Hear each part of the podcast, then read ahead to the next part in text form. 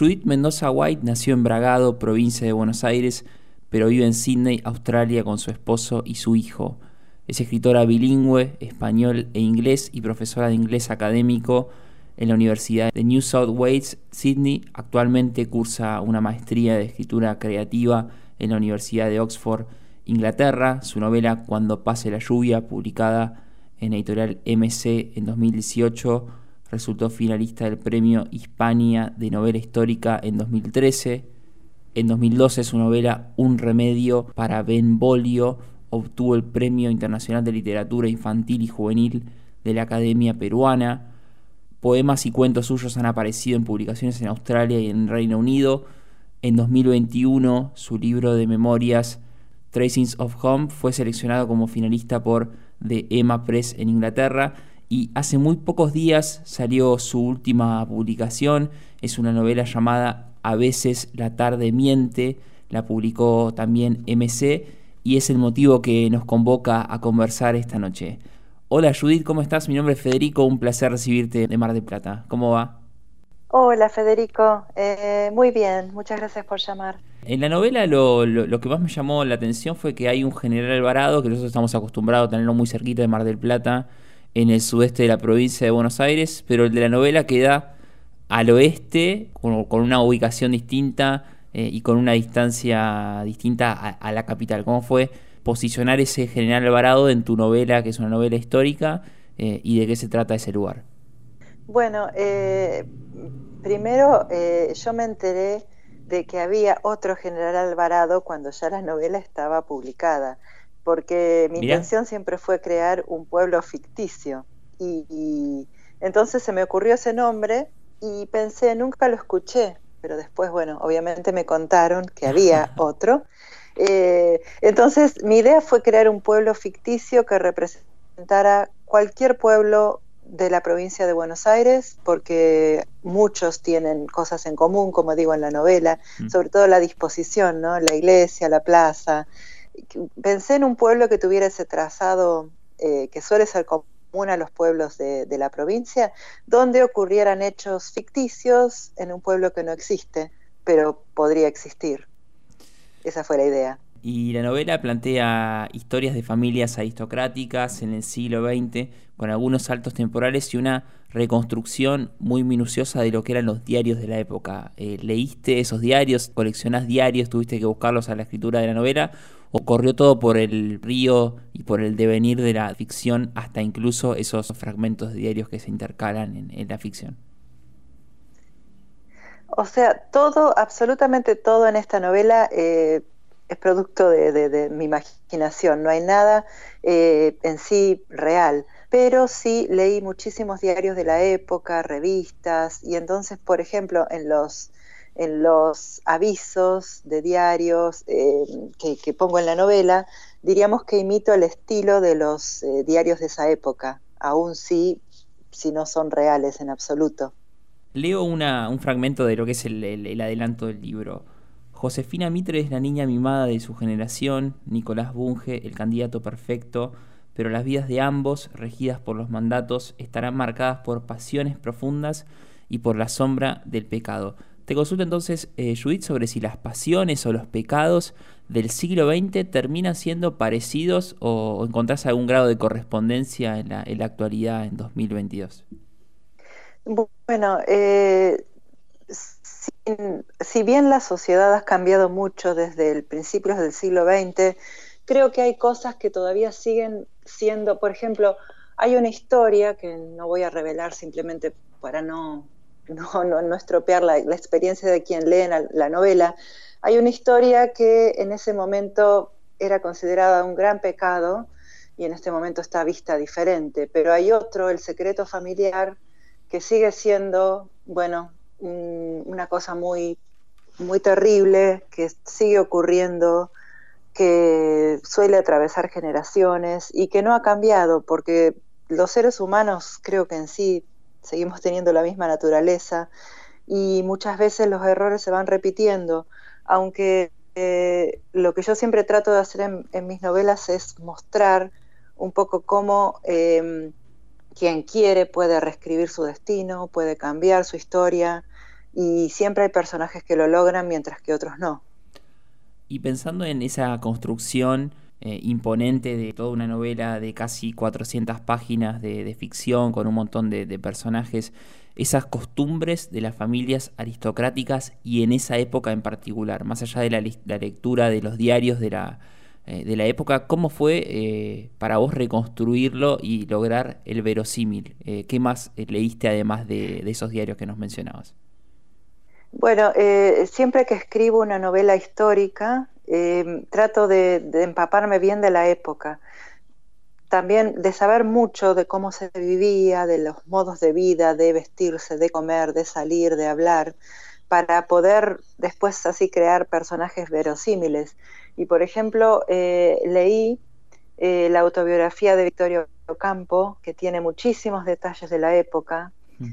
También otros, eh, otras novelas escritas en esa época específicamente. Y, pero yo creo que lo que me ayudó muchísimo fue leer una enorme cantidad de revistas y diarios de, esa época donde contaban las costumbres, lo que se hacía, dónde se salía. También vi muchas fotografías de cómo era la ropa, de cómo eran, eh, de dónde se salía a tomar el té, de cómo eran los coches, eh, o sea, todo detalle que hay en la novela está investigado. No dejé ninguno librado al azar porque a mí me encanta cuando leo una novela saber que lo que estoy leyendo realmente pasó, ¿no? Y hablando justamente de cómo eran las costumbres de esa época, me pareció muy interesante cómo es el tratamiento de qué papel ocupaba la mujer en la sociedad y qué cosas no estaban permitidos o no estaba bien visto que hagan. Una de ellas era tan simple como leer, y te cito un fragmento de la novela. La culpa de ser una mala esposa para un hombre tan bueno como Pancho me atosiga, empaña el placer de escribir, de los libros que escondo en el altillo como si fuera un delito traerlos a casa. A veces compro revistas de moda o diarios que dejo abiertos sobre la mesa en la parte de las notas sociales. En el aviso de una crema para el cutis o una receta de cocina para que Pancho crea que su esposa es como las otras mujeres del barrio. Me escondo como si tuviera un amante para que mi marido nunca se entere de que ya he leído la mitad de los libros de la biblioteca del pueblo, que soy la primera en llevarme a casa los libros nuevos que reciben de Buenos Aires cada mes. ¿Cómo fue para vos también eh, introducir una, un aspecto tan central como fue eh, esas primeras eh, mujeres que, a las que se les permitió leer y, abrir ese, ese, otro mundo al cual estaban privados también por el solo hecho de ser mujer? Sí, mira, muy interesante eso, eso que, que, preguntás, porque es un tema que, siempre fue un, aspecto del patriarcado, que las mujeres, eh, escribir era un pecado, escribir era una actividad generalmente masculina, lo fue por mucho tiempo, y leer demasiado no era aconsejable para las mujeres. Eh, porque obviamente, bueno, eh, introducía ideas que podían ser peligrosas o era considerada más una pérdida de tiempo. Entonces quería mostrar eso, sí, en un personaje, en un personaje que sentía que estaba fallando en su misión femenina porque en vez de sentarse a coser o a, mm, hacer ropa para la familia, se sentaba a leer y escribir poemas y lo que eso significó, ¿verdad? Y sí, creo que es un tema que duró, que perduró, que perduró y que, bueno, por suerte está cambiando. El hecho de que la mujer tenía un rol más bien ornamental en ciertas clases sociales altas y las otras era, bueno, la, la que se ocupaba del hogar y de los chicos y, ahí terminaba su rol, ¿verdad? Mm.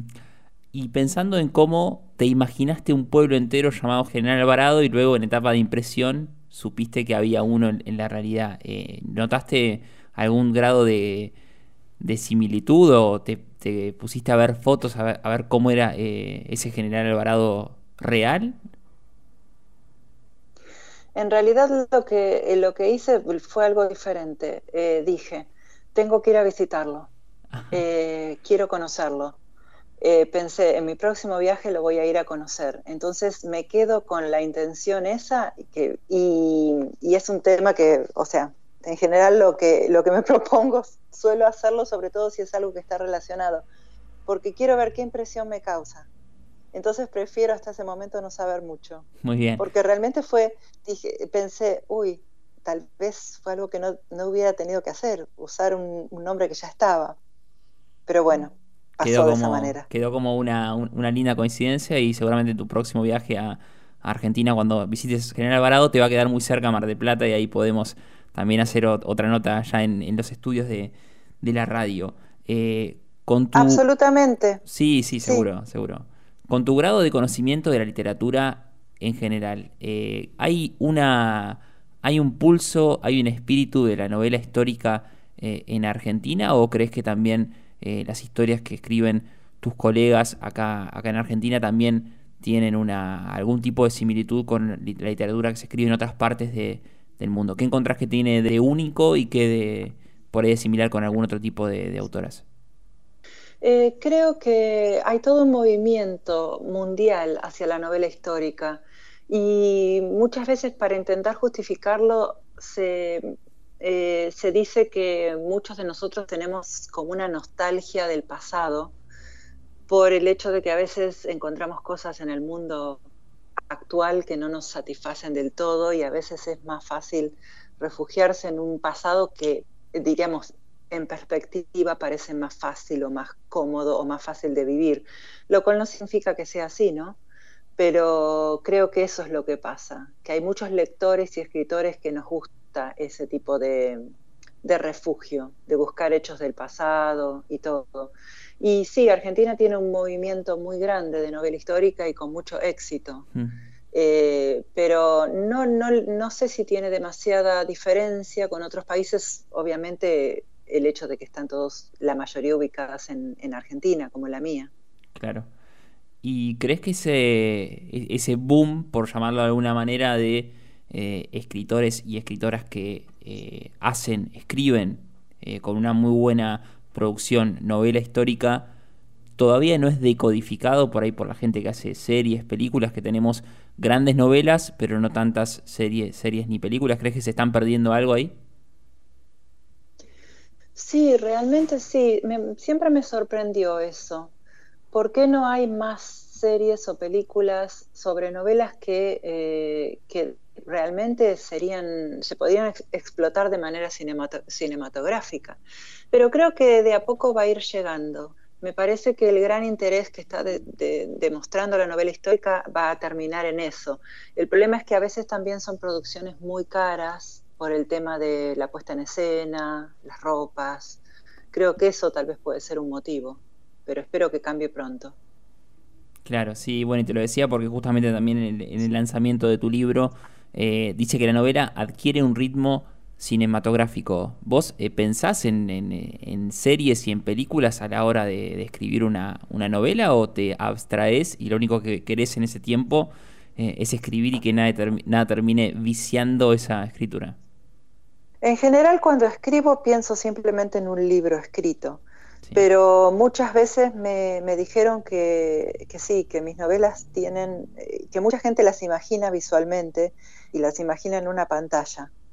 Entonces, bueno, eh, queda la esperanza de que en algún momento se intente esa forma y ver qué resultado hay, ¿verdad? Me interesaría muchísimo. Y pensando también en no dar mucho spoiler de la novela, porque la verdadera intención de este programa es que la gente compre, a veces la tarde miente, que lo regale, que, lo disfrute también. En un momento se habla de un cuaderno oculto. ¿Existen cuadernos ocultos en las historias familiares que, te hayan contado? Eh, ¿O fue solamente lo que vos necesitaste para, para sortear una parte de la, de la trama?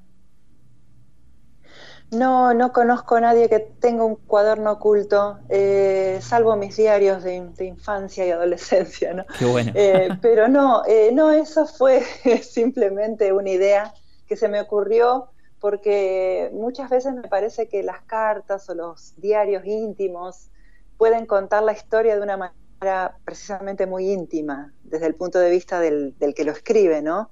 Y, esa parte epistolar de la novela es una de, las que a los lectores les gustó más. Entonces fue, bueno, fue una buena idea, pero realmente no está basada en nada. Muy bien. Bueno, te hago la última pregunta, Judith. Eh, pensando en qué tipo de libros argentinos o de narrativa argentina se pueden conseguir en, eh, en Australia, eh, se me ocurrió preguntarte por último qué, autores, qué colegas ves ahí en, eh, o en las librerías o en algunas tiendas eh, especializadas aquí, de libros de quiénes se pueden conseguir. Bueno, en, Sydney hay un par de librerías de español que tienen en general eh, autores muy conocidos de Latinoamérica, ¿no? Por ejemplo, eh, te puedo decir Isabel Allende mm. o Leonardo Padura, más bien nombres, eh, nombres grandes, muy conocidos, y están de a poco empezando a llegar otras novelas, más algunas novelas argentinas he empezado a ver, y, veo que como la comunidad latina en Sydney está creciendo, creo que esto va a aumentar también. Por ejemplo, yo tengo una, ya la novela anterior la presenté en el consulado argentino en Sydney y esta otra ya tengo la invitación. Y todo eso hace que de a poco estemos llegando más y más. Muy bien, bueno. Me alegra saber que, hay eh, una, una buena repercusión de los libros y por lo pronto podemos decir por último, que a veces la tarde miente, puede conseguirse a lo largo y a lo ancho de, en toda la Argentina, ¿no? Incluso también en General Alvarado, que espero que lo conozcas pronto y que también pases por, por Mar de Plata. Así que bueno, te agradezco muchísimo por tu tiempo, tu gentileza. Es muy temprano allí, así que gracias por este tiempo con, con Radio Brisas de Mar de Plata. Y muchas gracias a vos y sobre todo por leer el libro también. Te agradezco mucho por todo. Hablamos con Judith Mendoza White, ella es escritora argentina, nació en Bragado pero hace algunos años vive en Sydney, Australia. Desde allí, con muchísimas horas de distancia, no, nos atendió para conversar sobre su novela. Es muy apasionante, se llama A veces la tarde miente y salió por el sello MC.